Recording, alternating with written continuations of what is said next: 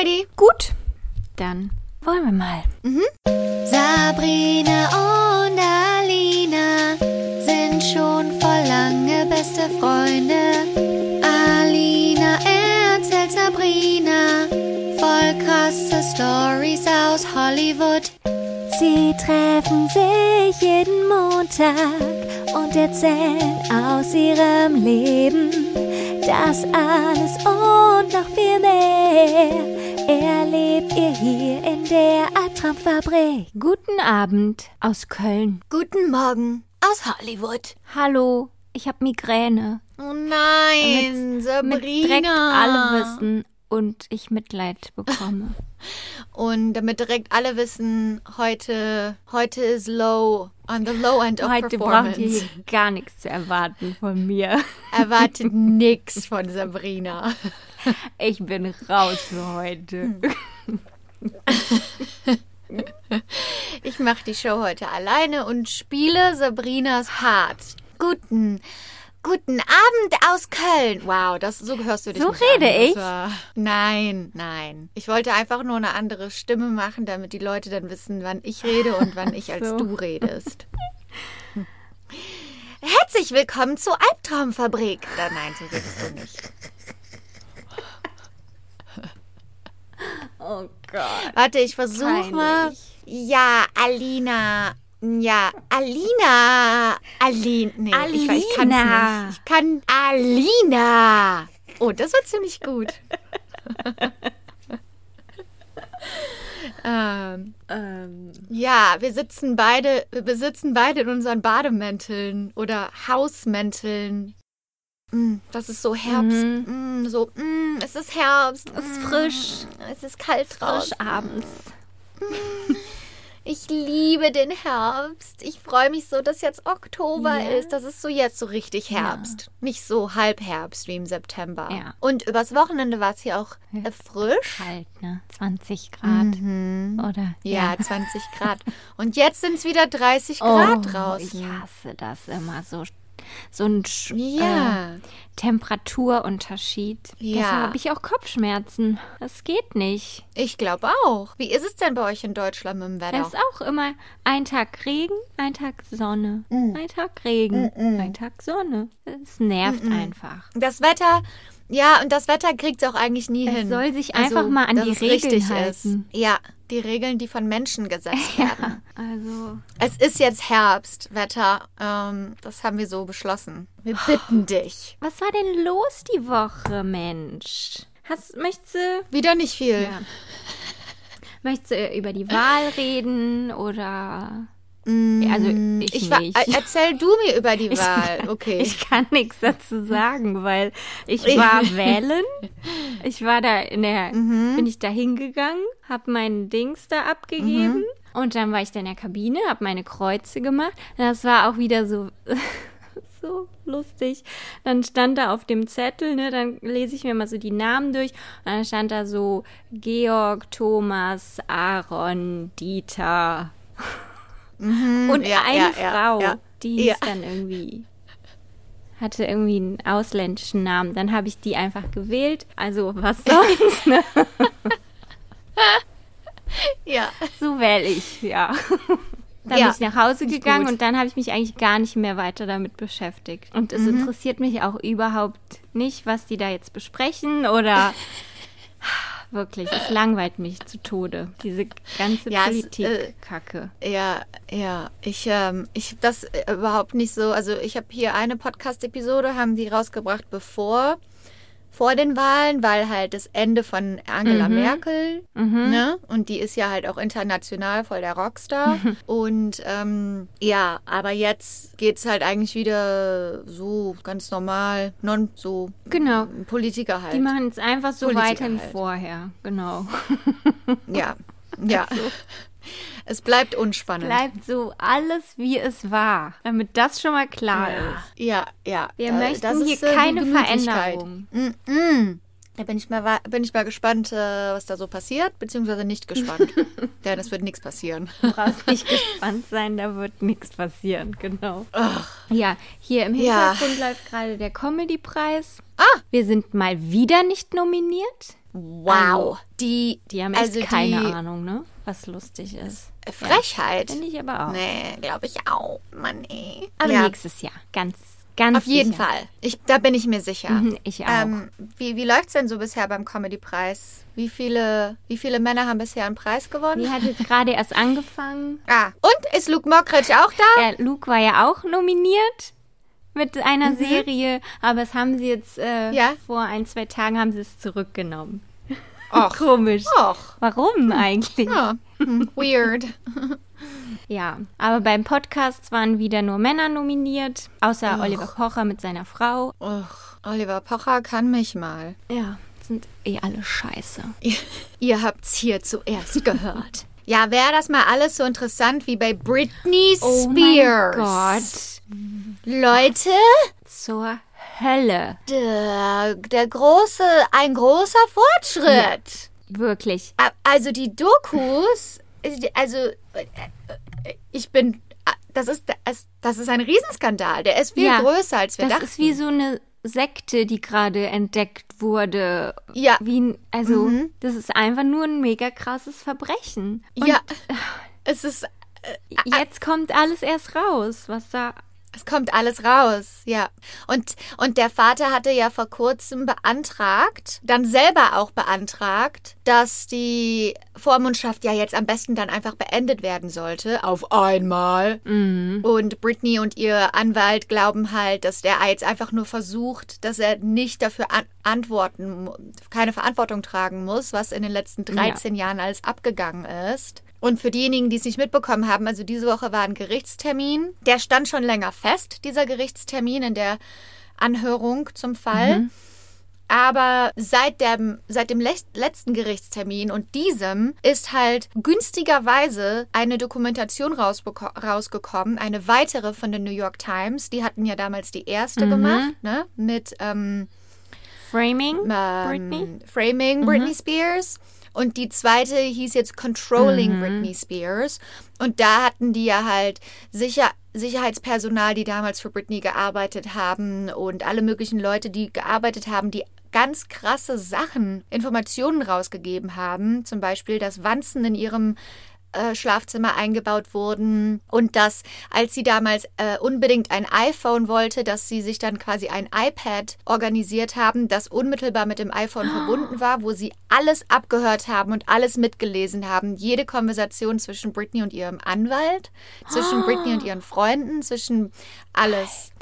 Und sie wollten das iPhone auch so äh, einrichten, dass sie davon eigentlich nur also schreiben kann und telefonieren kann. Nicht, dass sie selber auf Social Media zugreifen darf. Also, das ist doch nicht normal. Das ist doch 13 Jahre.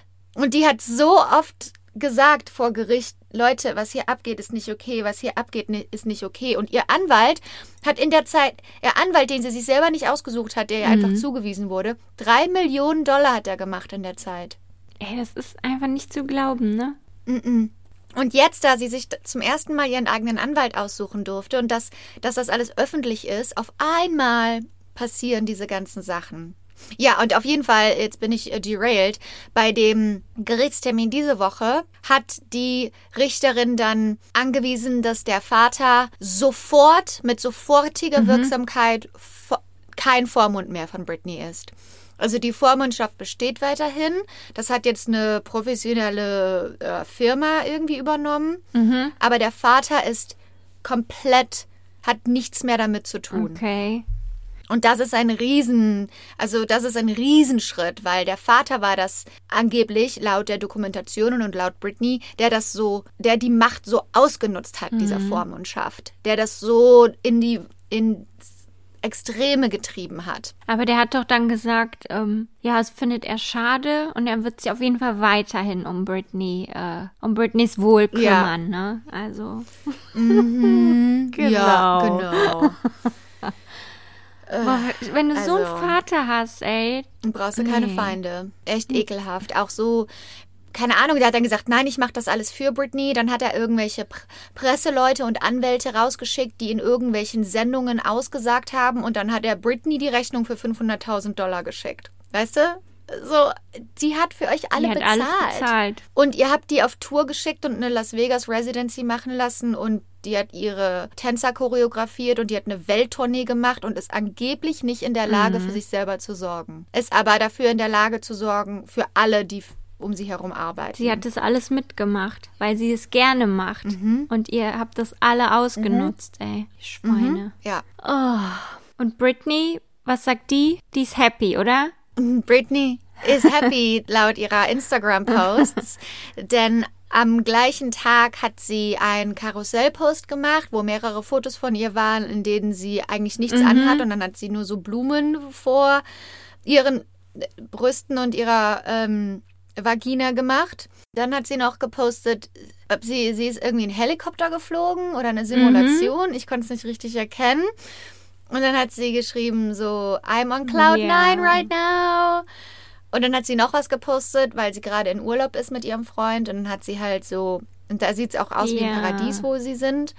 Und dann hat sie auch geschrieben, ähm, "Bi- ich bin hier im Paradies und feiere, we're celebrating oder so, hat sie geschrieben. Ist einfach nur traurig, dass das so lange gedauert hat. Die hat so Aber viele nur gut, Lebensjahre verloren. Die Arme, Ja. ey. Mhm. Ja, ja. Also jetzt bin ich mal gespannt, wie es dann Mhm. weitergeht. Bis Ende des Jahres ist jetzt diese Firma für sie zuständig und ich denke mal, also nächstes Jahr muss diese Vormundschaft komplett Muss. aufgehoben werden. Das ist völliger Schwachsinn. muss. Die ist, Es ist kompletter die ist Schwachsinn. ganz klar, auch wenn die ein bisschen verrückt ist oder verrückte Sachen postet. Ja, aber, aber, Mhm. auch in der Netflix-Doku fand ich, war, war sie ganz klar, wo da in den Sachen, Ja. Mhm. die sie gezeigt haben. Und wenn du das nochmal so alles hintereinander schneidest, was sie eigentlich alles gemacht hat die letzten Ja. Jahre, also wirklich, Ja. kannst, das kannst du doch nicht machen. Kannst du nicht so eine Person, Ja. die so ihr Leben im Griff hat, Und selbst wenn sie, sagen wir mal, unstabil wäre und selbst wenn sie irgendwelche Probleme hätte, das ist, das ist trotzdem noch was ganz anderes als eigentlich eine Vormundschaft. Eine Vormundschaft ist für Leute, die sich nicht ernähren können, die nicht arbeiten gehen können, weil sie mental oder körperlich nicht mehr in der Lage ja, sind. aber bis du da bist, für solche also, Leute ist, ja, da ist die Da noch ist die nicht. noch nicht. Da war die nie und da ist die nicht. Nee, nee, uh -uh. ja. Ach Mensch, Britney. Und die Fans haben sie befreit, sozusagen, ne? Ja, mhm. also das Free Britney Movement hatte da Ja. so viel mit zu tun. Und, warte, habe ich dir das geschickt mit den Rosen? Habe ich dir das geschickt? Nee, pass auf. pass auf, Sabrina. Gott. ich habe was entdeckt. Ich habe was entdeckt. Gott. So, ich habe, also in Deutschland weiß ich ja nicht, kam denn die New York Times Doku auch raus oder nur die auf Netflix? Also ich habe die hier nicht gefunden. Die ist ja bei euch auf Hulu Okay. und wir haben kein Hulu und Ja. woanders habe ich die nicht Ja, gefunden. okay. Also die New York Times Doku Controlling Britney Spears kam hier raus und die hatte quasi Interviews mit Britneys alter Assistentin von früher, mit einer Rechtsanwältin, die sich für Britney ausspricht, mit diesem Security-Mann, der sich endlich quasi an die Öffentlichkeit gewendet hat. Gewandt? Gewendet? Whatever. Und dann musst du dir vorstellen, die, die haben halt so Interview-Settings gehabt, ne? Und ich hatte die Doku noch nicht gesehen. Einige Leute hatten die ja schon gesehen, haben gesagt, hast du die Doku gesehen? Ich so, nein, ich muss die unbedingt gucken. Und dann an dem Tag, als die, oder ein paar Tage, als, nachdem die rausgekommen ist, hat Britney etwas gepostet, in dem sie geschrieben hat, irgendwie, ja, ich habe die neue Doku gesehen, ich musste mir ein paar Mal im Kopf kratzen und ähm, wie lassen die mich denn aussehen und bla bla bla, ne? Und dann im gleichen Post, aber das sagt die ja immer, ne? Und dann im gleichen Post hat sie un also dann auf einmal geschrieben, aber wisst ihr, ich glaube an mein Projekt, mein Projekt Rose. Mein Projekt Rose. Denn ist es denn ein Zufall, dass man Rosen vertrauen kann oder irgendwie sowas Kryptisches hat die geschrieben über Rosen, rote Rosen. Und ich habe den Post gelesen, habe gedacht, okay, verstehe ich nicht, whatever. Und danach habe ich erst die Doku Ja. geguckt und auf einmal ist mir aufgefallen, hinter der Assistentin sind ganz viele rote Rosen. Einfach so auf dem Schreibtisch, wo sie saß und hinter ihr an der Wand und unten auf dem Boden. Da lagen einfach so Rosen als Doku rum. Und ich so, hä?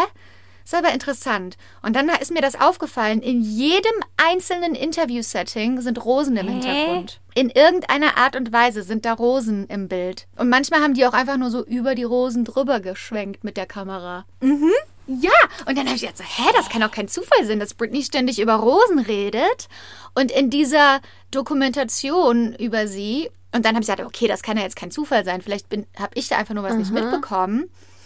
Und dann habe ich das gegoogelt und dann habe ich halt nur Berichte gefunden von der ersten Dokumentation und irgendwas über Rosen und Britney und dass Leute dann schon spekuliert haben, Britney redet immer über dieses mysteriöse Projekt Project Rose. Hat sie eigentlich was mit dieser Dokumentation Ja. zu tun? Aber die Filmemacher sagen nein. Aber jetzt ist das schon wieder so, dass da überall Rosen sind. Und ich schicke dir mal, ich habe da natürlich ähm, Fotos von gemacht. Von den Interview-Settings und die schicke ich dir gleich mal durch und die poste ich auch bei uns auf dem Ja. Instagram. Also entweder ich habe da irgendwas mir nicht mitbekommen und es ist, es ist so, ja klar, Alina, ja klar sind da Rosen im Hintergrund. Aber allen, denen ich das hier gesagt habe, die haben das auch vorher noch nicht gehört. Und ich glaube, dass das, also mittlerweile glaube ich einfach, dass das von den, von den Filmemachern so, also eine bewusste Wahl war. Aber wie kommen die darauf und wie äh, steht das im Zusammenhang Also ich mit glaub, weil- Britney? Weil die schon immer irgendwie, weil die auch manchmal Rosen postet und weil die immer so über My Project Rose, aber keiner weiß, was das ist. Und ich weiß nicht, ob die Filmemacher. Puh. Ich weiß es nicht. Aber ich schick's dir gleich mal. Also, das ist doch kein Zufall. Du musst dann mal den Post von Britney lesen und dann die Tatsache, dass da überall Rosen im Hintergrund Ja, sind. also ganz komisch. Oder? Eine Verschwörung. Verschwörungstheorie. Du hast sie aufgedeckt. Ich habe dann auch auf TikTok geguckt. Ich dachte, das muss doch jemandem aufgefallen sein. Ich kann doch nicht die Einzige sein. Aber ich habe bisher noch nichts gesehen. Krass. Ja, wir bleiben auf jeden Fall dran am Fall Of Britney. course we do. It's Britney, bitch. ja, hast du diese Woche noch irgendetwas mega Interessantes erlebt? Absolut nicht. Nur Arbeit und Zuhause. Arbeit, wieder nach Hause. Und Sport und Oh! Essen. Oh, Essen ist Und? sehr wichtig. Netflix. Trash TV. Netflix. Doku. Ja, ja, ja, ja. Ja. Ja. Mhm. Ähm, ich habe diese Woche was Neues angefangen. Und was? Therapie. Bei einer, Therapie bei einer. Psychologin? Mhm. Echt? Also, pass auf, das stand schon immer auf meinem Plan, Therapie ans.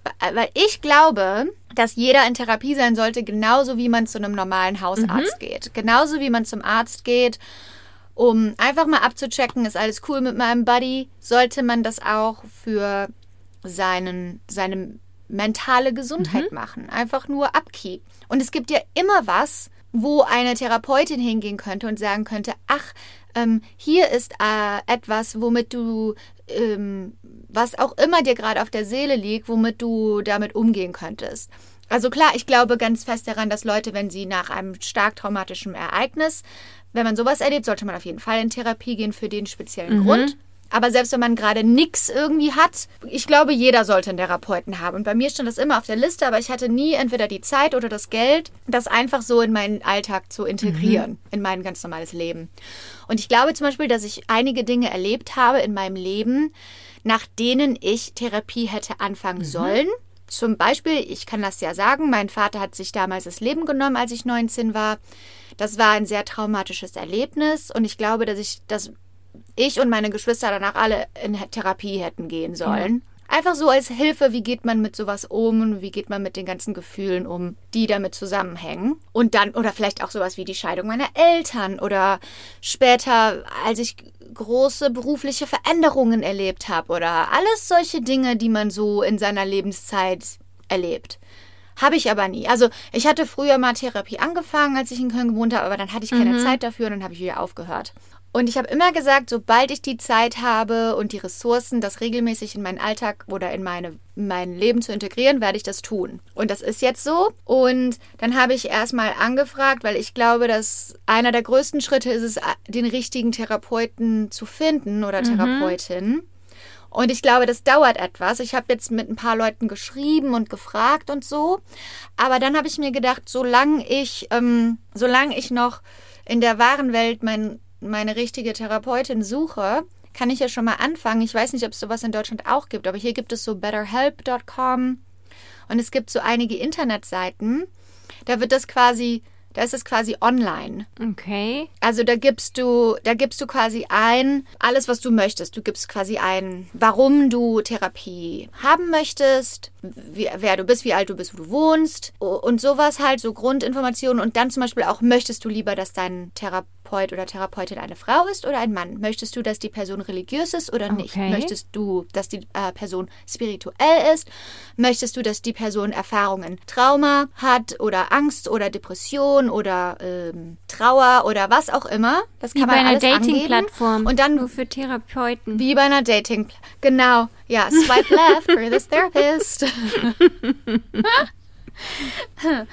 Und dann wird einem eine Person zugestellt, wird man gematcht. It's a match. und dann, genau, und dann kann man halt mit dieser Person so eine Live-Session entweder vereinbaren über Video oder ähm, Telefon oder man kann auch auf der Plattform einfach immer messagen. Okay. Zum Beispiel. Das, das ist jetzt für mich was Neues, was ich mir nicht vorstellen kann, weil ich kenne nur dieses traditionelle Modell von Therapie, wo man sich gegenüber sitzt und einmal die Woche miteinander redet oder so. Und dann ganz langsam die alten Dämonen auspackt und, äh, und bearbeitet. Genau, ja, die, die, so diese Kisten, die man irgendwo in sich drin hat, die man irgendwann mal weggepackt hat und nie wieder besucht hat. Oh ja. Ich habe ein Geschenk für dich, meine Therapeutin. Das lag schon seit 15 Jahren bei mir im Die Unterbewusstsein. Arme. genau.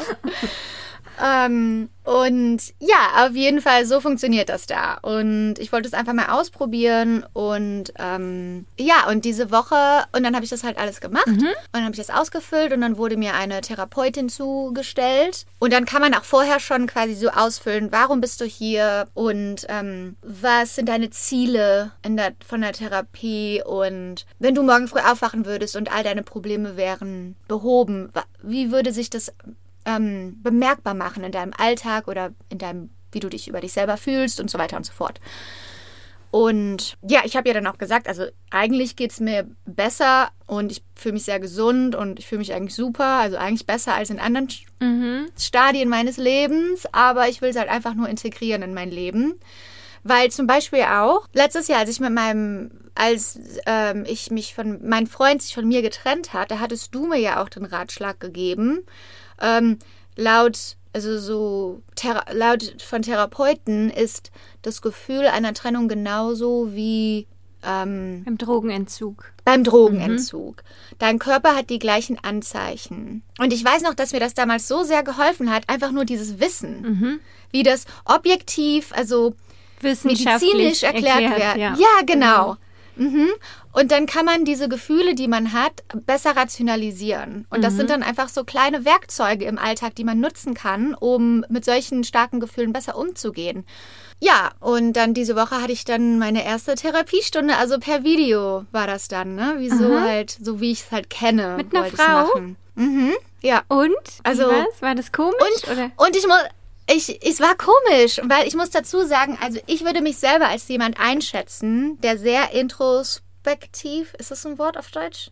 Ich gucke gerne selber in mich rein. Ich kann sehr gut Zeit mit mir alleine verbringen und ich habe auch keine Angst davor zu sagen, wo kommt jetzt das Gefühl her oder was muss ich konfrontieren oder was in meiner ähm, Vergangenheit fügt vielleicht dazu, dass ich vor dieser Sache Angst habe oder sowas. Und ich glaube schon, dass ich über die Jahre sehr viel ähm, davon gemacht habe und dass ich versucht habe zu heilen von solchen traumatischen Vorfällen zum Beispiel. Aber ich glaube trotzdem, dass es eine Grenze gibt davon, was man selber in sich erwirken kann. Oder dass man den Prozess zumindest beschleunigen kann, wenn man die Hilfe hat von jemandem, der professionell trainiert ist und einem genau erklären kann wissenschaftlich, wie sowas eigentlich abläuft Okay. und so weiter. Ja, und deshalb habe ich aber auch gedacht, dass für mich Therapie gemütlich ist. Gemütlich. Ja, dass, dass ich da gewinne. Weißt du, ich habe ja auch immer so, ich muss das richtig machen und ich, und ich muss der zeigen, dass ich mm, gut bin in Therapie, weißt du? So als wär's Darum die geht's ja gar nicht. Und du die Ja, Schülerin. genau. Mhm. Ich muss eine gute, dass man mir so auf die Schulter klopfen kann und sagen, sehr gut. Und dass es für mich total einfach ist, mich zu öffnen Mhm. und so, ne? Und dass ich die damit beeindrucken kann, wie viel innere Arbeit ich schon mir selber geleistet habe. Wieso kann ich bitte den Sticker haben, liebe Lehrerin? Krieg ich eine Eins? kriege ich eine Eins. Und ja, und dann, ich meine, 45 Minuten war die Session. Das ist natürlich auch, das geht ja super schnell vorbei, besonders wenn es das erste Mal ist, weil man erstmal über die ganzen normal, also Sachen geht. Die hat er erstmal erklärt, wie das da funktioniert. Und dann hat sie auch gesagt, es gibt zwei wichtige Grundbausteine zu einer erfolgreichen Therapie. Erstens, dass du, ähm, that you show up, also dass du dich in die Therapie, äh, also dass du zur Therapie kommst, nicht einfach nur, also Nicht nur physisch, anwesend sondern dass du auch, sondern auch mitmachst. ja, genau. Mitmachst, offen bist, ehrlich bist und so weiter. ja. Der zweite Baustein, der zweite Baustein ist die, ähm, die ähm, Beziehung zu deiner Therapeutin. Das, also du musst die, du musst die Person mögen, du musst das mögen, was die Person sagt. Du, weil wir, die hat gesagt, wir sind alle nur Menschen, ne? Und der Vibe muss irgendwie stimmen, weil dann bist du auch motivierter, mit der Person zusammenzuarbeiten und an dir selber zu arbeiten. Das hat, die hat halt gesagt, wenn du irgendwie nach ein paar Sessions merkst, das ist nicht der richtige Match, niemand von uns fühlt sich angegriffen, dann sagst du einfach auf der Webseite, ich möchte gerne eine andere Therapeutin Okay. ausprobieren. So. Also swipe right wäre das dann, ne? Right ist ja. Unmatch. No, thank you. Swipe left. Genau. Ja. Ja, äh, und dann haben wir halt so ein bisschen angefangen, einfach so zu quatschen und ja, und dann direkt danach habe ich mich nackt gefühlt. Also wirkt, das war so komisch, weil es ist auch ein komisches Gefühl, über sich selbst so die ganze Zeit zu reden. Ich meine, das mache ich ja hier auch einmal die Woche, aber Ist auch Therapie. das ist, ist auch Therapie. Aber es ist was anderes, wenn das so wirklich so, ne? Ja. Und also die war auch total nett und es war auch einfach darüber zu reden, aber trotzdem habe ich mich danach so, so du hast was über dich preisgegeben, was eine Schwäche darstellt und was denkt So ein bisschen geschämt dann danach, oder? ja, aber ich glaube, das ist, ich glaube, das ist Therapie ist schwer, Ja, sagt ja. er, ne? Und das ist dann so, es muss sich so anfühlen, glaube ich, am Anfang. Ja. Ja, krass. Ich finde Ja. das voll interessant. Aber ich glaube auch so, dass Ja. jeder. Ich glaube nicht, dass es für jeden was ist. Also ich gehe zum Mhm. Beispiel ganz anders damit um. Also ich bringe, also ich lerne dann selber so. Ich suche mir selber irgendwo die wissenschaftliche Erklärung Mhm. Ja. dafür. Ja, ja. Weil mhm. ich Im Internet ja, oder so, ja. Mhm. genau. Oder kauf mir ein Buch über dieses Thema und Ja, lerne das ja. so, weißt du? Ja, Und dann hole ich So mir da halt die gemacht, Ratschläge, ja. die ich brauche. Das fällt mir leichter, als Mhm. Mit jemandem darüber zu reden. Wenn ich das dann überwunden Mhm. habe, dann kann ich auch offen darüber reden, wie es mir da ergangen ist. Aber in Ja. der Situation, wenn ich da drin bin, dann muss ich das irgendwie Ja. mit mir selber ausmachen. So, so Ja. gehe ich damit um. Das ist interessant, dass du das sagst, weil so habe ich das bisher auch gemacht. Mhm. Und ich hatte dann auch so ein bisschen, wenn sie mit mir geredet hat, habe ich auch so ein bisschen so, als wäre ich meine eigene Therapeutin bisher schon Mhm. gewesen. So, ne? Und dann habe ich so gedacht, ja, du bist ja, du weißt ja, so nach dem Motto, du weißt ja nicht, ähm, wie, was ich, wie ich meine eigene Therapie bisher geleitet habe. Und ich mache das ja so, Also weißt du, das so. immer ganz anders. ich, ich komme richtig gut mit meinem Problem klar. So. Weißt du so? Und ich glaube, ich muss das, weil ich bin halt auch extrem auf mich selber gestellt, extrem. Ja, ja. Ich mache alles selber ne? im Leben. Wenn es ein Problem Ja. gibt, dann finde ich dafür eine Lösung und ich brauche niemanden. musst du, ja. muss ich und manchmal vielleicht auch ein bisschen zu sehr, wenn man dann in einer Beziehung ist, dass man den anderen immer wissen lassen muss. Eigentlich brauche ich, Ich dich nicht, nur dass du Bescheid klar, weißt. ja. Ich genau. Das ist halt so extrem in mir drin. Und ich glaube, dass es vielleicht ganz gut. Ich weiß auch ehrlich gesagt nicht, wie das jetzt sein wird oder ob das eine extreme Bereicherung ist oder ich weiß es nicht. Ich weiß es nicht. Aber ich will es einfach mal ausprobieren und gucken, wie es ist. Weil viel, alle, die ich kenne, die sagen, ich habe ich hab Therapie oder ich habe einen Therapeuten, die sagen, das, das ist das Beste, was mir jemals passiert ist. Und ich glaube, dass das in Amerika ein bisschen anders ist als in Deutschland. ich Ich habe sagen. das Gefühl, ich glaube, ihr, sie, die Auffassung. ihr geht ja ganz anders mit um, ne? Viel offener. Ja, Ja. ja. Ich glaube, hier ist das ein ganz offenes Thema. Also dieser Satz, my therapist told me, ist ein ganz normaler Satz in, in einem Gespräch. Und die Leute hier, die haben einen Therapeuten, so wie die einen Zahnarzt haben. Das gehört einfach so zum, das gehört einfach so dazu. Und ich glaube, in Deutschland ist das noch ein bisschen so, soweit ich das einschätzen kann, ein Therapeut ist ein Spezialarzt, zu dem man geht, wenn man ein spezielles Problem Ja. hat, ein starkes Problem Wenn hat du mit seiner psychische mentalen Probleme Gesundheit. hast, wenn du nicht gesund bist. Genau. Ja. Mhm. Ja, wenn du was ganz Krasses erlebt hast oder wenn du, wenn du ganz krasse Depressionen hast Mhm. oder selbstmordgefährdet bist, aber nicht etwas, wo man einfach nur zum hingeht, weil einfach nur so, um so darüber zu reden, was hast du letzte Woche erlebt oder Mhm. Es warum ist hast du aber gut auch- geschlafen. Also brauchst aber auch so nicht versuchen, einen Termin zu bekommen, weil die Wartelisten sind halt super lang. Also Ja. das ist halt auch gar nicht möglich. Ja, das habe ich auch schon oft gehört. Und ich, also ich persönlich bin der Meinung und ich weiß, dass ich von einem Standpunkt aus komme, wo Therapie ist noch nicht in meinem Leben integriert. Das fängt gerade erst an. Aber ich glaube trotzdem, dass Therapie viel zugänglicher sein sollte für Leute, die glauben, dass sie davon profitieren könnten. Und viel, also einfach viel leichter sein sollte, für Leute in Therapie zu sein und das Stigma davon weg ist. Weil ich glaube schon, dass viele Leute davon profitieren könnten. Finde ich auch, auf jeden Fall. Ist ja, Und ist ja was Gutes. Ist ja nichts Schlimmes. genau, ja, und Depression und das ist eine richtige Krankheit. Ja. Das ist eine richtige Ja. Krankheit. Und das müssen Leute auch verstehen, ne? Mhm. Ja, und so fängt es an, meine Therapiereise, ähm, Reise, weil ich mich auch schon immer selber als Person und als Künstlerin und jetzt als Person mit einer kleinen Plattform für Mental Health aussprechen wollte, weil es schon immer ein großes Thema in meinem Leben war wegen der Depression meines Vaters. Aber dafür finde ich halt, muss ich auch selber die Reise beginnen und selber an diesen alten Sachen ein bisschen arbeiten. Ich finde das richtig gut. Ich freue mich für dich, dass du das gemacht hast. Ich bin echt mal gespannt und ich werde hier weiter, weiterhin über meine Reise berichten. Ja. Und ähm, ja, und wenn ihr irgendwelche Geschichten habt, die ihr gerne teilen wollt, dann schickt sie uns natürlich immer. Ähm, und dann können wir darüber im Podcast reden. Ja, oder Tipps. Oder genau, egal, alles, was mit Mental Health Mhm. zu tun hat, schießt es uns rüber. Ja. Aber das habe ich meiner Therapeutin auch gesagt. Hab Ich habe meine beste Freundin Sabrina, die hat mir nämlich damals gesagt, und das hat mir so geholfen. da dachte ich, ja, wenn ich davon noch mehr bekommen könnte, so Tipps und Tri Tricks. Jebet mich. Die hat auch gesagt, ich werde dir auch, die hat gesagt, ich werde dir auch Hausaufgaben geben. Ich so, ach, super. Dann habe ich eine Aufgabe und eine Deadline und dann kann ich zurückkommen und sagen, hier, ich habe meine Hausaufgaben gemacht. Voll die Streberin. ja. Gestern Abend, ne, wollte ich eigentlich noch ein Glas, ich hatte schon Wein getrunken, wollte ich eigentlich noch ein Glas Wein trinken und Bachelor in Paradise gucken, also ähm, so Trash-TV und dabei quasi einschlafen, ne? Also so, ich schlafe oft mit Fernseher Ja. ein, ne? Und dann habe ich mir gedacht, aber es wäre doch viel besser, wenn du diese Woche Therapie hast und du könntest sagen, dass du anstatt Wein Tee getrunken hast und dann, dass du anstatt Bachelor in Paradise zu gucken, ein Buch gelesen hast.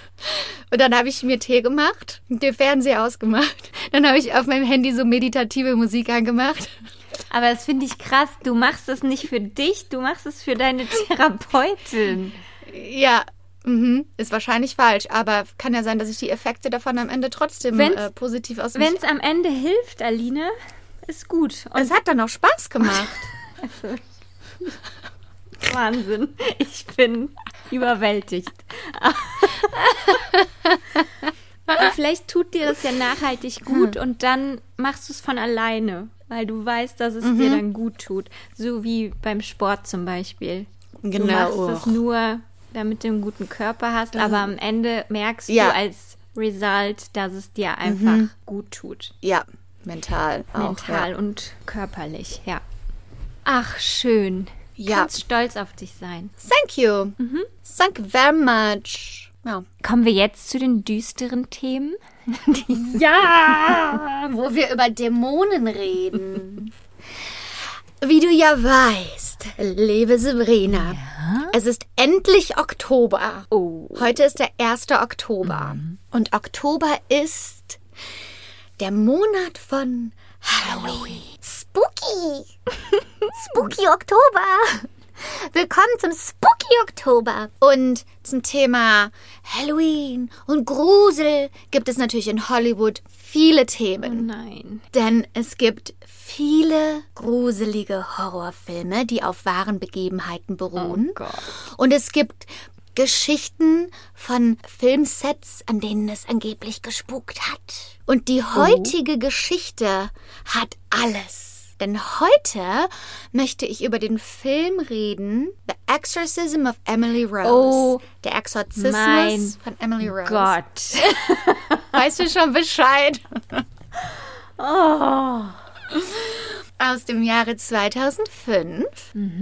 Ultimativ möchte ich über die Geschichte reden, worauf der Film beruht. Ja. Und da weißt du natürlich schon Und die Bescheid. führt uns nach Deutschland. Nach ne? Deutschland, genau. Ja. Äh, du weißt immer über alles Bescheid. Ich kannte die Geschichte vorher gar Ja. nicht. Oh, ich schon. Ey, ist voll krass. Einfach nur schrecklich. Ja. Das arme Mädchen. Ach, das arme Mädchen. Okay, wir fangen an. Der Exorzismus von Emily Rose, der Film. Ein übernatürlicher Horrorfilm von Sony Pictures aus dem Jahre 2005. Äh, Scott Derrickson hat Regie geführt. Die Stars waren Laura Linney, die ich liebe, und Jennifer Carpenter. Der Film hat 19 Millionen Dollar gekostet und über 150 Millionen Dollar eingespielt. Boah. Es war ein weltweiter Erfolg. Und Scott, es war so erfolgreich, dass Scott Derrickson, äh, der Regie geführt hat, später so ein großer Regisseur wu- wurde, dass er Doctor Strange ähm, von bei Doctor Strange von Marvel Regie geführt hat. Die Handlung des Films ist äh, laut laut äh, diese folgende. Manchmal fallen mir keine Wörter ein und dann denke ich direkt, ich habe was ganz Schlimmes.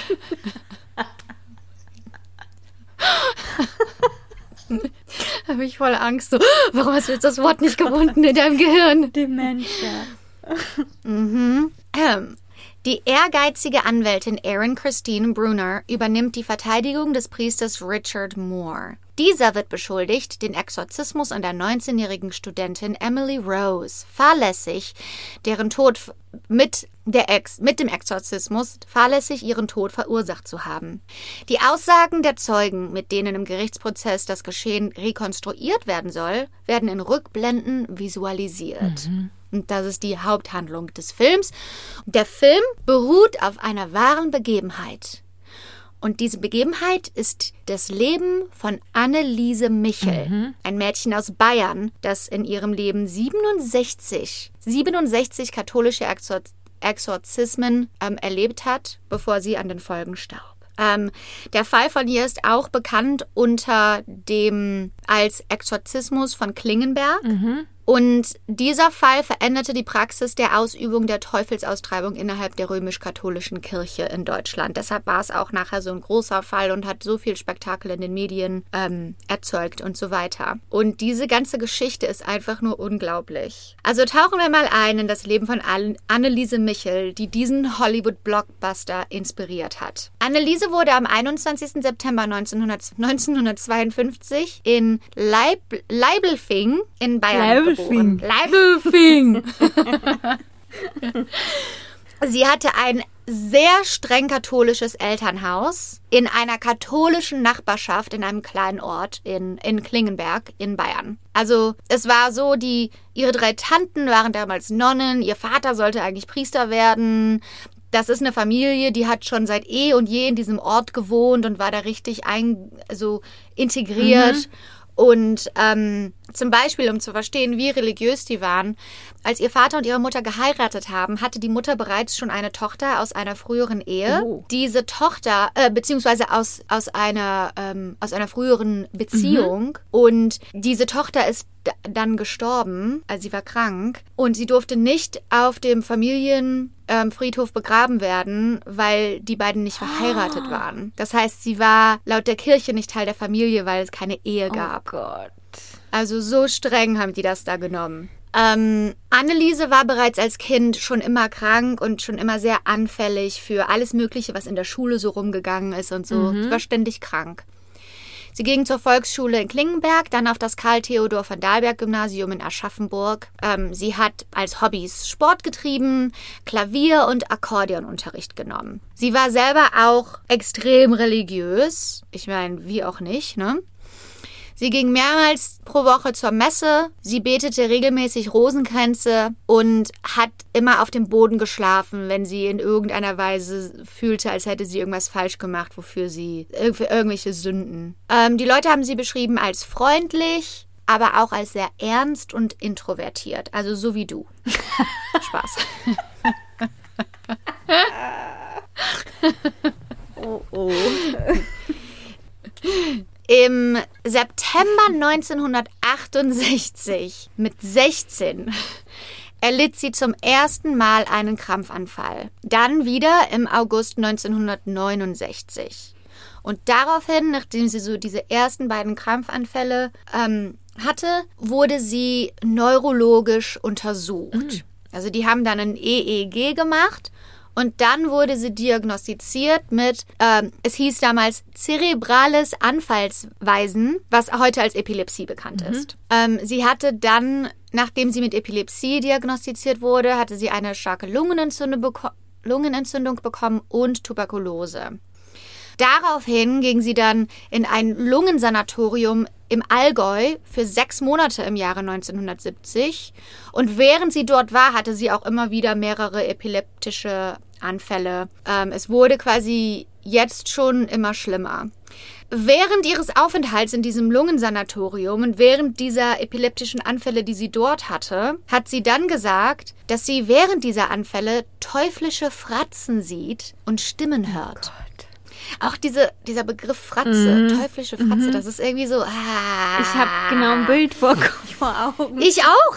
Ja, weil wenn man so sagt Fratzen ziehen, das ist Fratze. ja eigentlich lustig, aber wenn das dann eine Horrorfratze ist, das ist irgendwie so Gruselig. extrem. Ja. Ja.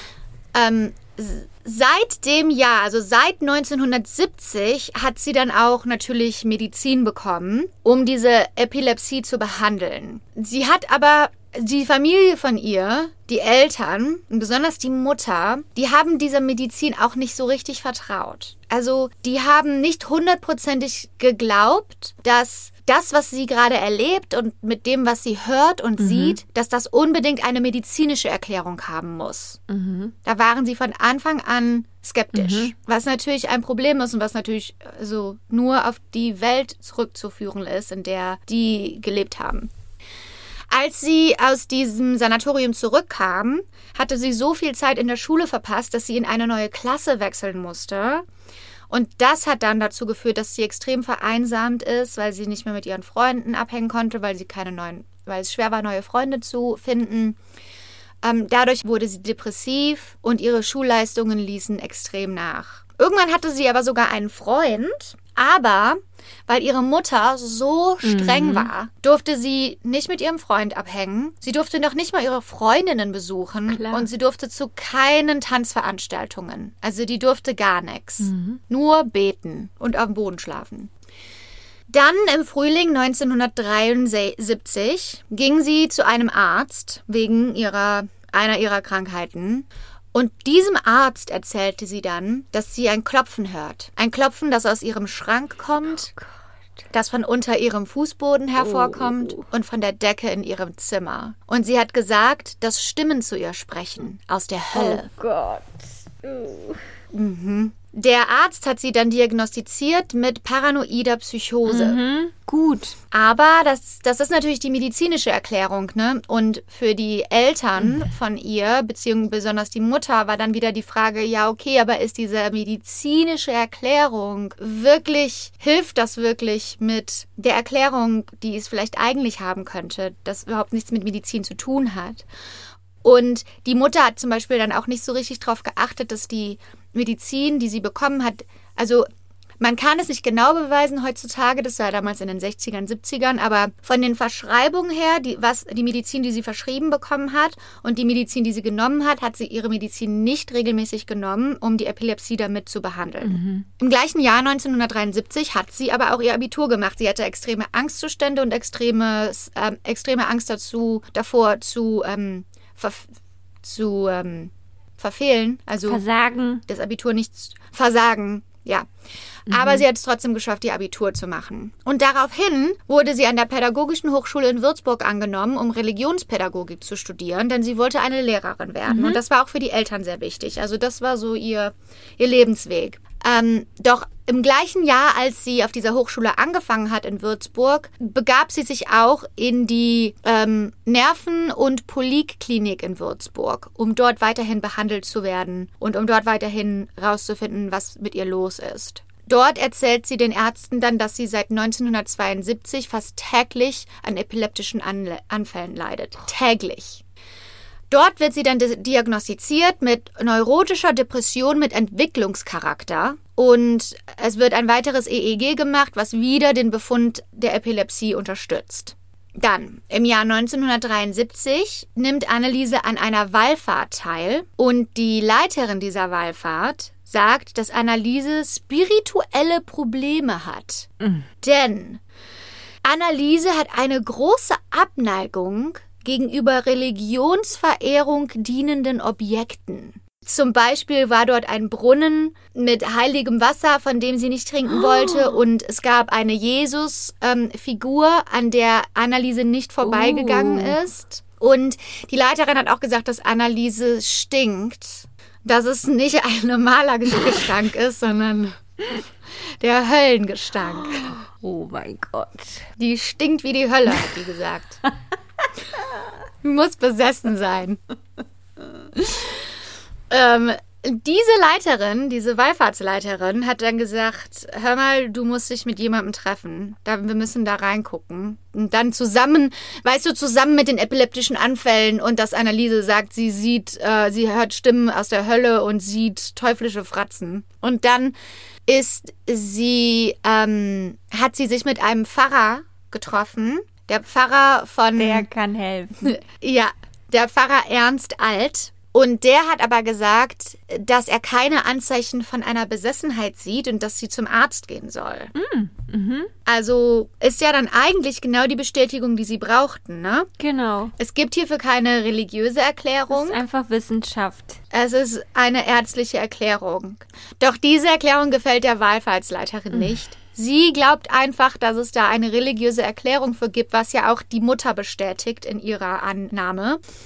Und deshalb schickt sie ihn weiter ähm, zum ultimativen Profi im, in, ähm, in der katholischen Welt damals, nämlich Pater Adolf Rodewig. Jawohl. Der war so der. Der King. Der, ja, ja, der King.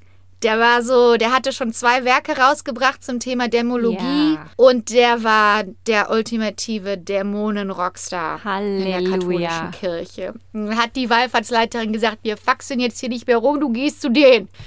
Ja, Wie hieß der nochmal? ähm, Pater Adolf Rodewig. Adolf. Ah, okay. Ja. Und der hat dann gesagt, Mhm.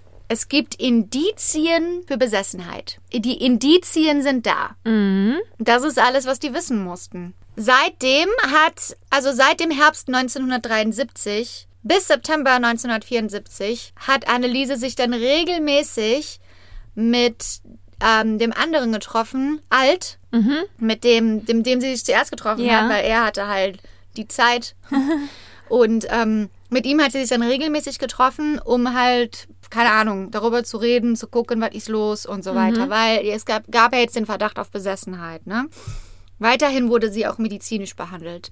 Und irgendwann nach über einem Jahr hat er dann festgestellt, den Zustand der Umsessenheit. Also Umsessenheit ist nicht besessen, sondern es bedeutet quasi, dass der Dämone schon, dass der, der böse Geist oder der, der Höll, die, der Teufel oder was auch immer da ist, aber ihren Körper noch nicht besessen hat. Oh, okay. Aber dass er so sie rum. bedrängt. Mhm. Ja, der bedrängt sie, ist aber noch nicht in ihr drin, aber ist schon mal eine Alarmstufe weiter auf jeden Okay, Fall. Ne? ja. Also auf einmal ist es dann von gibt keine Anzeichen zu, gibt Anzeichen zu, er ist ganz schön nah an ihr dran. Mhm. Daraufhin wurde ihr dann geraten, dass sie sich einen Seelenleiter auswählt. Ein Seelenleiter hilft ihr dann, ein tief religiöses Leben zu führen, damit der Teufel keine Chance hat, ähm, dich zu besessen. Sie hat sich dann Ernst Alt ausgesucht, also der, mit dem sie sich schon seit über einem Jahr getroffen hat. Ähm, Im Jahre 1975, so ein Jahr später, hat er dann den ersten Exorzismus ausgesprochen über sie. Ähm, das war aber also Exorzismus ist eigentlich dafür da, die Person zu schützen. Und es ist eigentlich nur, also du sprichst einen Schutz über diese Person aus. Wie ein Du, Zauberspruch. du sprichst etwas. Genau. Der soll dich dann vor den Dämonen beschützen. Es ist nicht, also jeder Exorzismus ist nicht so, wie wir das aus den Filmen Ja. kennen, wo die dann so ein Kreuz, so Weihwasser und so ein Ja. Kreuz und jemand hält die fest und so. Das ist der große Exorzismus. Okay. Das ist eine spezielle, ein spezielles Ritual. Jetzt wurde erstmal ein Exorzismus über sie ausgesprochen, um diesen Schutzspruch über sie zu erlegen, woraufhin sie angeblich einen Rosenkranz zerriss. Ähm, sie fing an, immer mehr sich in das Haus ihrer Eltern zurückzuziehen. Also sie hat quasi bei ihrer Uni in der Nähe ihrer Hochschule gewohnt und ist dann aber immer für diese, ähm, für diese Treffen nach Hause gefahren in ihr Dorf und hat sich immer mehr in das Haus ihrer Eltern zurückgezogen, weil sie immer mehr Anfälle hatte, weil sie ganz viel Gewicht verloren hat und es für sie immer schwerer wurde, ihre Studien fortzuführen. Ähm, dann hat Ernst Alt den Bischof ähm, Josef Stange gebeten, einen offiziellen Exorzismus durchführen zu dürfen. Das musste quasi dann innerhalb der katholischen Kirche, das war ja damals ganz normal, dass die sowas gemacht haben, das musste dann beim Bischof beantragen. Und Klar. der muss dann sagen, jopp, können, können wir machen. Liegt genug Anweise, äh, Beweise für den Teufel vor. Und der erste richtige große Exorzismus wurde dann am 3. August 1975 durchgeführt. Ab dann verschlechterte sich ihr Zustand immer mehr.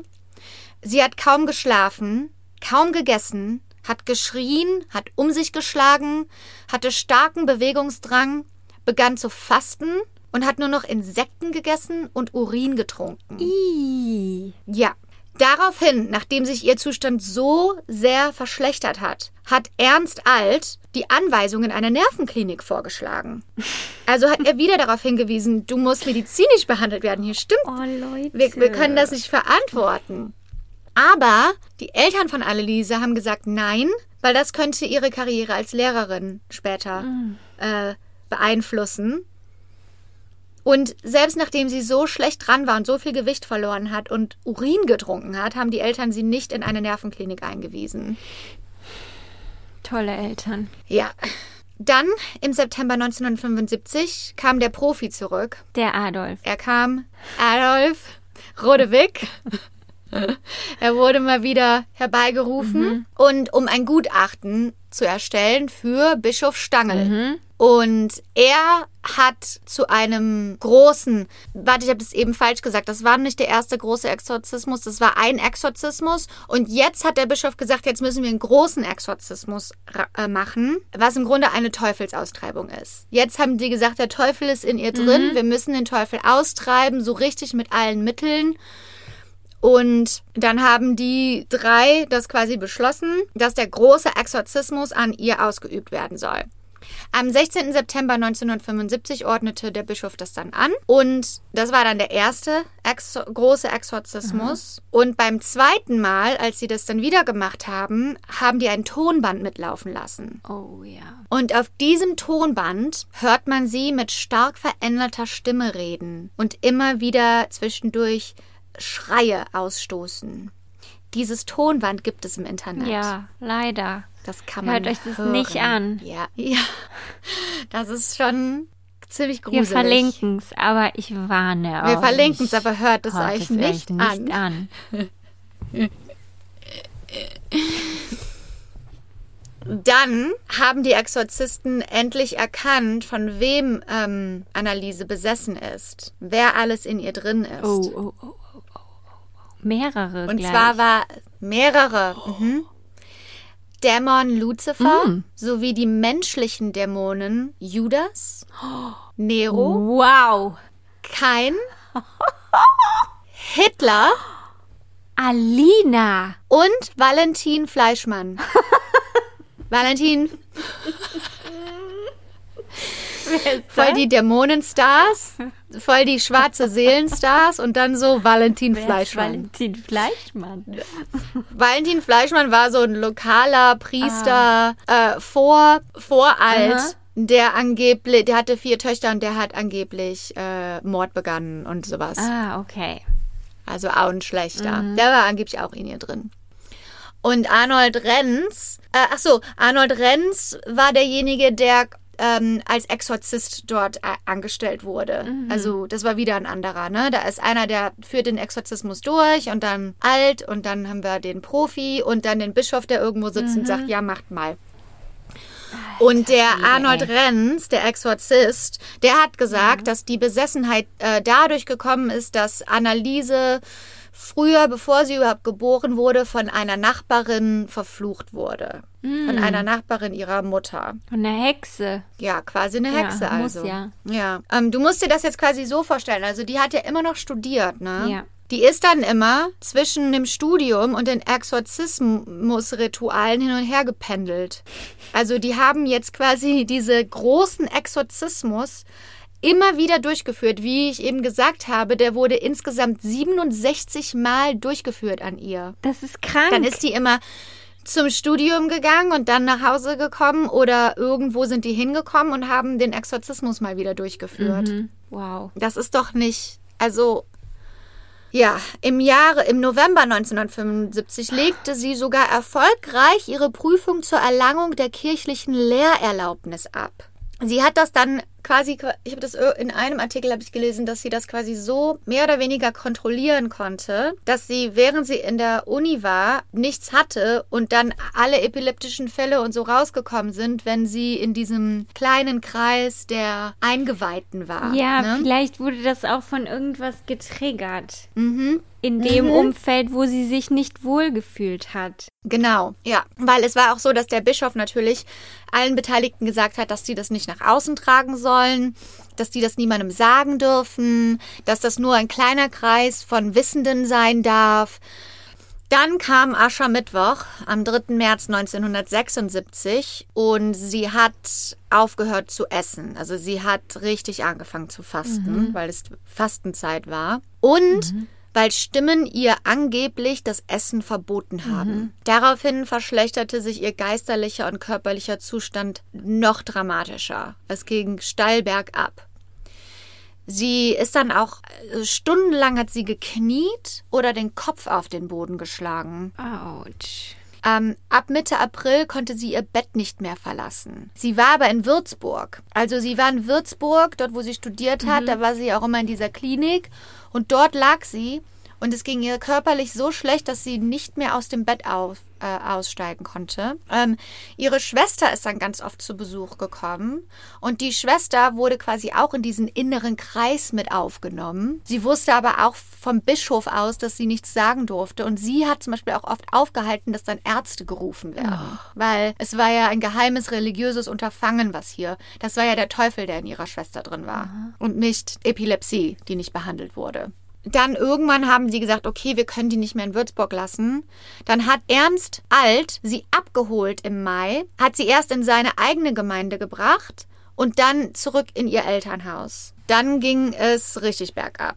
Sie hat fünf bis 600 Mal am Tag Kniebeugungen gemacht, hat sich äh, hat um sich geschlagen, gekratzt, gebissen und Selbstverletzungen a- an sich selber ausgeübt. Das war täglich. Sie hat zum Beispiel auch probiert, ähm, ein Loch in die Wand zu beißen, hat sich dabei einen Zahn ausgebissen. Also ihr ging es offensichtlich, also überhaupt nicht gut. Dann haben sie angefangen, sie an ihr Bett zu fesseln, weil sie ja sich selber verletzt hat. Anneliese selber glaubte, dass sie die Wundmale Jesus an sich äh, erkennen konnte, denn sie hatte ganz wunde Füße, weil sie nie Schuhe anhatte und da in dem Haus rumgelaufen ist. Oder weil sie Jesus den ganzen Tag. hatte. Eins von beiden. Eins von 50-50.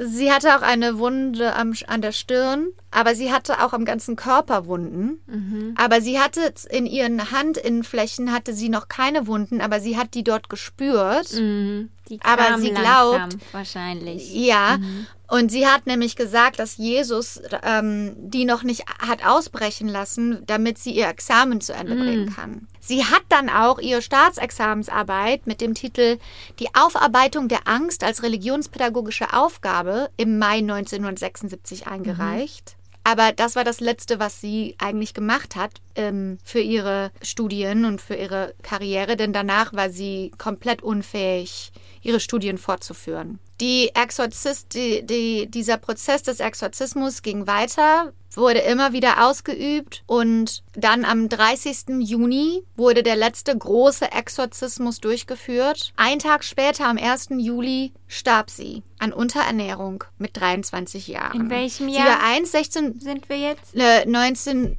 äh, wir sind jetzt im Jahre 1900, 1976. Okay. Mhm. Krass. Also im gleichen Jahr. Sie war 1,66 groß und hat nur noch 31 Kilo gewogen. Ähm, es wurde dann bei der Obduktion auch festgestellt, dass sie eine Lungenentzündung hatte. Also sie lag einfach nur zu Hause und die haben die gefesselt und einen Exorzismus nach einen Exorzismus nach dem nächsten durchgeführt und die hätte eigentlich im Krankenhaus sein müssen. Es war auch gar kein Arzt, also kein Hausarzt, kein, niemand wurde zur Hilfe hinzugezogen. Was sind das denn für Eltern, ey? Ja, am gleichen Tag, als sie gestorben ist, ist auch das Vermittlungsverfahren der Staatsanwaltschaft äh, Aschaffenburg direkt losgegangen. Ähm, die fanden, haben da, sie sind da direkt darauf aufmerksam geworden, haben noch angeordnet, dass am gleichen Tag die Obduktion durchgeführt wird. Und das hat dann letztendlich dazu geführt, dass am 30. März 1978 ein Strafverfahren losging gegen die Eltern, gegen Renz, das ist der Exorzismus durchgeführt hat, und gegen Alt. Es wurden noch andere Leute mit angeklagt, äh, wie der Bischof, aber die wurden nachher wieder rausgenommen, weil sie keinen direkten Kontakt mit Ja. Anneliese ha- hatten und nicht genau einschätzen konnten, was ihre körperliche Verfassung war, sondern nur nach den Aussagen von diesen vier Leuten gehandelt haben. Ähm, das war damals dann bekannt unter der, das, das hieß der Aschaffenburger Exorzismusprozess. Und das war dann natürlich auch in der Presse. Das war auf der ganzen Welt hat das Interesse gefunden, weil das ist natürlich ein faszinierender Fall, der zwischen Religion und Medizin und Politik und also alles mit drin. Die Eltern und Renz und Alt haben natürlich darauf bestanden, dass sie vom Teufel besessen war und dass sie ihr helfen wollten. Also die haben da immer das immer noch geglaubt und dass der Teufel halt auch letztendlich daran schuld war, dass sie dann gestorben ist. Und während des Prozesses hat eine Laienschwester, angeblich ist ihr Annelieses Geist erschienen und hat gesagt, dass ihr ihre Leiche, ihr Körper nicht verwest ist bisher und dass das einen Beweis dafür ist, dass sie eine übernatürliche Kräfte hat oder dass sie halt nicht tot ist eigentlich und dass sie besessen ist vom Teufel. Und das, das würde natürlich auch alles beweisen, ne, für die Eltern und für die anderen Beteiligten. Und dann haben die die wieder ausgegraben. Die Eltern haben gesagt, der Grund dafür ist, weil sie sie aus dem Holzsarg rausholen wollten und in einen anderen Sarg umlegen wollten. Aber der wahre Grund ist, weil diese Laienschwester Okay, gesagt okay. hat, die ist mir erschienen. Aha. So, das war, äh, ne?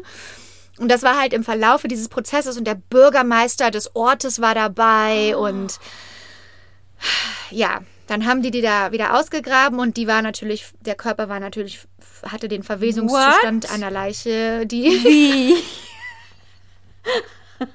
ja. Mhm. Und dementsprechend wurden alle vier wegen fahrlässiger Tötung verurteilt am 21. April 1978. Und sie wurden alle verurteilt zu sechs Monaten Haft, was dann zu drei Jahren auf Bewährung Oh Gott. wurde. Das ist so schrecklich. Ja. Das arme Mädchen. Also auch was, was ich, was ich komisch finde, ist, dass du, also fahrlässige Tötung, warum, warum ist es überhaupt eine Option, dass man sechs Monate bekommt? Also sollte da nicht die Mindesthaft schon höher sein als sechs Monate? Anyway, sechs Monate, drei Jahre auf Bewährung. Das Gericht hat irgendwie anerkannt, dass die Eltern wirklich glaubten, wirklich an den Teufel glaubten. Und dass es deshalb halt fahrlässig Ja. war. Ne? Au- Aber das Gericht hat gesagt, sie war nicht besessen, sie war geisteskrank. Und das ist natürlich auch eine große Diskussion, die danach aufgekommen ist. Inwieweit religiöse, eine religiöse Grundlage oder ein religiöser Glauben als Argument im, in einem Justizsystem gilt. Ja. Ja, und warum ist man dann geistig gesund, wenn man sowas glaubt? Mhm. Und wenn man aber, weiß ich nicht, Ja. irgendwas anderes an Stimmen hört, die nichts mit Religion zu tun Ja. Mhm. haben, dann ist man psychisch krank. Also Ja. Religion entschuldigt irgendwie, Alles. ja, alles. Genau. Ja, und es ist ja auch nicht die einzige Religion. Dann, dann muss man das gleiche, das gleiche Recht ja auch denjenigen geben, die an eine andere Religion glauben. Also weißt du, da kannst du ja. Ja, auf jeden Fall war der Fall natürlich weltweit. Und danach und seit dem Fall übt die katholische Kirche keine Teufelsaustreibung mehr Ja. durch. Aber sie bekommt jährlich Hunderte von, Hunderte von Menschen kommen zur katholischen Kirche jährlich und beten darum, Dämonen aus ihnen auszutreiben. Wirklich. Mhm, mhm, ja. Und wer, wer weiß, was hinter Ja, verschlossenen ja, ja, Türen das- abgeht. In, also irgendwel, in irgendwelchen, äh, irgendwo. Die Verbrechen Irgendwelche der selbsternannten- katholischen Kirche Ja. ist eine Ja. ganze Reihe. Uff, das ist eine ganze, das ist ein eigener Ja, Podcast. genau. Ähm, ja, dann kommen wir zurück zum Mhm. Film The Exorcism of Emily Rose, was natürlich auf diesen Fakten beruht, aber natürlich auch fiktionale also Elemente hat und Freiheit genommen hat mit der Erzählweise und so weiter und so fort. Aber Jennifer Carpenter ist diejenige, die Anneliese gespielt hat und Laura Linney ist diejenige, die die Mutter gespielt hat. Und es kamen mehrere Berichte vom Regisseur des Films, dass es sehr unheimlich teilweise war am Set vom Film. Und viele Crewmitglieder haben berichtet, dass sie sich sehr unwohl gefühlt haben und dass es einfach ein bisschen gespenstig war. Und dann ist Jennifer Carpenter, die werden ja dann immer da, wo der Film gedreht ist, hingeflogen und wohnen da in einem Hotel oder irgendwo, ne? Ja. Und auf jeden Fall dort, wo sie zu der Zeitpunkt, wo sie zu dem Zeitpunkt gewohnt hat, ist mitten in der Nacht bei Jennifer Carpenter im Zimmer das Radio Oh, angegangen. Alina. Ich, oh. Und das ist, dann hat sie es wieder ausgemacht. und dann in der nächsten Nacht ist das wieder passiert. Und dann ist ihr aufgefallen, dass das Lied, was im Radio lief, war äh, von Pearl Jam, das Lied I'm Still oh Alive. mein Gott. Oh Gott, ich kann nicht mehr. Und die Stelle in dem Lied wurde immer wieder wiederholt. I'm still alive, I'm still alive, I'm still alive. Und dann ist es nochmal passiert. Dreimal ist das passiert, dass das Radio einfach mitten in der Nacht angegangen ist. Und dann hat sie das, er hat gedacht, sie ist verrückt. Und dann hat sie das diese- der Laura Linney erzählt. Und dann hat Laura Linney gesagt, dass bei ihr nachts einfach immer der Fernseher angeht. Ich kann sowas nicht vertragen, Alina. Ja, tut mir leid, bei euch ist es jetzt schon Ja, und abends. ich bin ganz alleine. Du Tut bleibst jetzt die ganze Nacht, bleibst du hier dran, bitte. Und passt auf mich auf. Mach ich, kein Problem. Oh.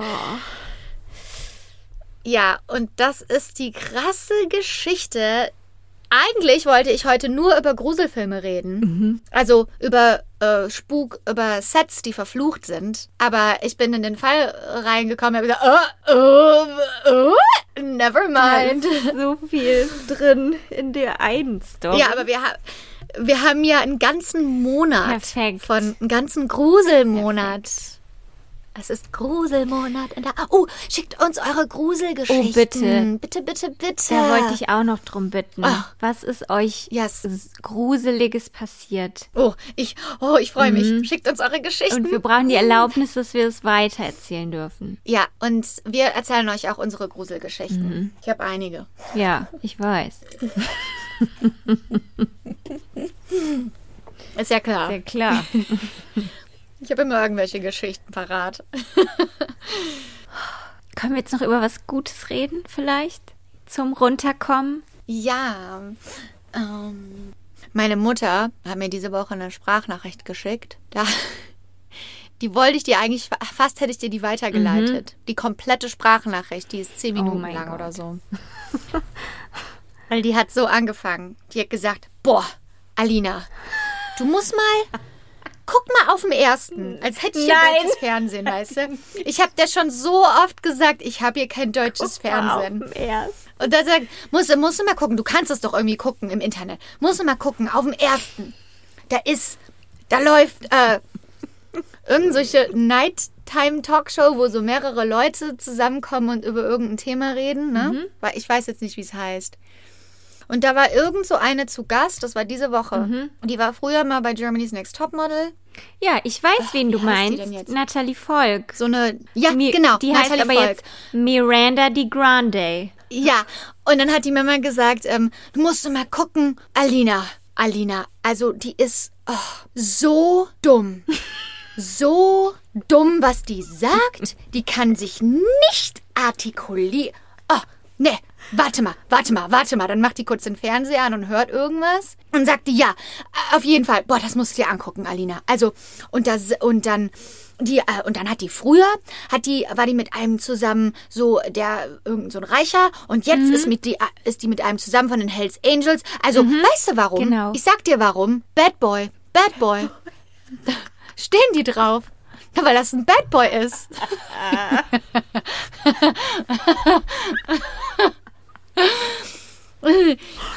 Oh mein Gott. Und dann, und dann zwischendurch so umgeschaltet und sagt die so, oh, warte mal, nee, oh, hier, das musst du auch mal gucken. Ich gucke hier so Kommissar irgendwas. Hör mal, das ist gut, bla bla bla.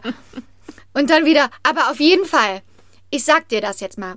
Und dann am Anfang habe ich das so gehört, ne? Die Sprachnachrichten habe ich so nur so ein bisschen die Augen verdreht und so, boah, Mama, ne? Erstens ist mir doch egal. Zweitens, ich weiß nicht, wer das ist. Drittens, ich habe hier kein deutsches Fernsehen. Und am Ende, als die fertig war, wollte ich so unbedingt Ja. das sehen, worüber die geredet hat.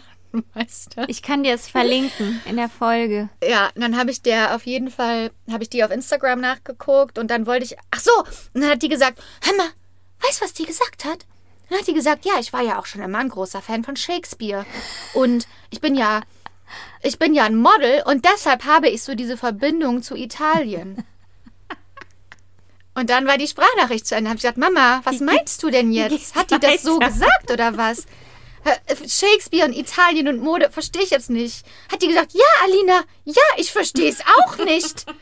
Hat die gesagt, ich bin ein großer Fan von Shakespeare und ich bin ja auch Model, deshalb habe ich eine Verbindung zu Italien. Hab ich gesagt, Mama, das kann die doch nicht so gesagt haben. Und dann habe ich versucht, das zu finden und dann habe ich nicht gefunden.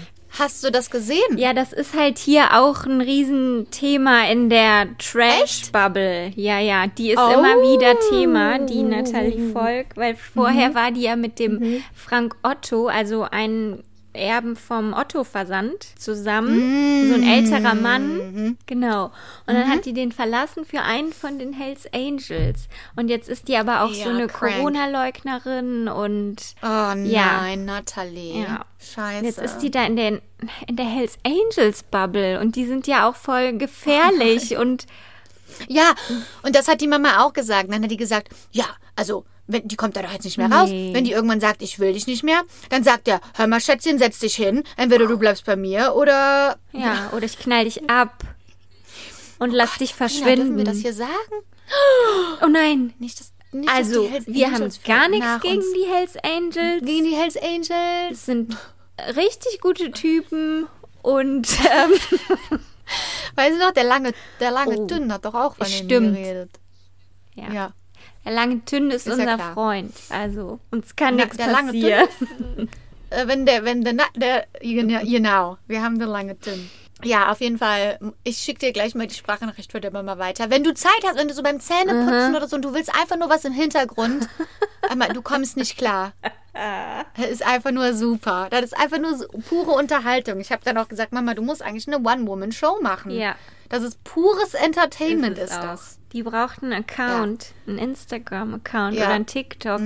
Ja, habe ich auch schon gesagt. Sollen wir die managen? Ja. Ja. Das ja. machen auch total viele. Die halten dann ihrer Oma einfach die Kamera ins Gesicht und dann haben die Mhm. Ja. Millionen Follower auf TikTok. Aber die Mama hat halt Angst, dass das sind so ähm, die Leute, die dann halt was Gemeines sagen oder was Schlechtes sagen oder so. ja, ne? das Davor- ist ja Das klar. ist ja auch im Internet. Ja, da darf man halt nicht drauf achten, aber das. kriegt die ja gar mit nicht dem mit. Zeitalter. äh, Dann, ja, dann, ja, dann nachher lädt die sich das runter Oh. und dann liest sie das. Liest bestimmt. die, was die über dich schreiben. Ja. Ach, ja. Dann sagt die so, ähm, im Internet schreibt die dann so, Elfi, TikTok runterladen und dann geht das irgendwie. Dann kriegt die das irgendwie hin.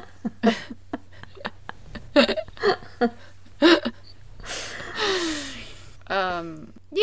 Ja. Wir gucken mal. Wir gucken mal. Ich hoffe, ja, also ich schicke dir gleich die Sprachnachricht als Gegenwirkung zur Horrorgeschichte, damit du keine Angst hast Ja, beim bitte. Einschlafen. Mhm. Dann ist gut. Ja. Okay. Okay. Danke für deine Story. Immer wieder gerne. Danke euch fürs Zuhören. Ich hoffe, deine Migräne geht weg. Bis ja, morgen. bis morgen ist die sicher weg. Ich lege mich jetzt gleich ins Bett, gucke noch den Comedy-Preis zu Ende und dann schlafe ich. Ja. Und dann schlafe ich mit Fernsehen ein. Das ist meine Therapie. Das mache ich heute auch wieder. Ein Tag die Woche reicht. Genau. Gut, dann denkt dran, unseren Podcast zu teilen und uns fünf Sterne zu geben. Sind das Sterne? Ja. Und uns eine gute Bewertung zu geben. Fünf-Sterne-Bewertung. Und uns zu abonnieren. Fünf-Sterne-Bewertung, bitte. Und wir quatschen uns wieder mit einer weiteren ähm, Spooky Oktober Story nächste Woche. Nächste Montag. Woche. Genau. Mm, Bis dahin, habt eine gute Woche, ne? Und sag ich jetzt zuerst, Mhm. gute Nacht. Ja, gute Nacht aus Hollywood. Gut. Gute, gute Nacht nach Köln. Und guten Morgen nach Hollywood. Uh. Ciao.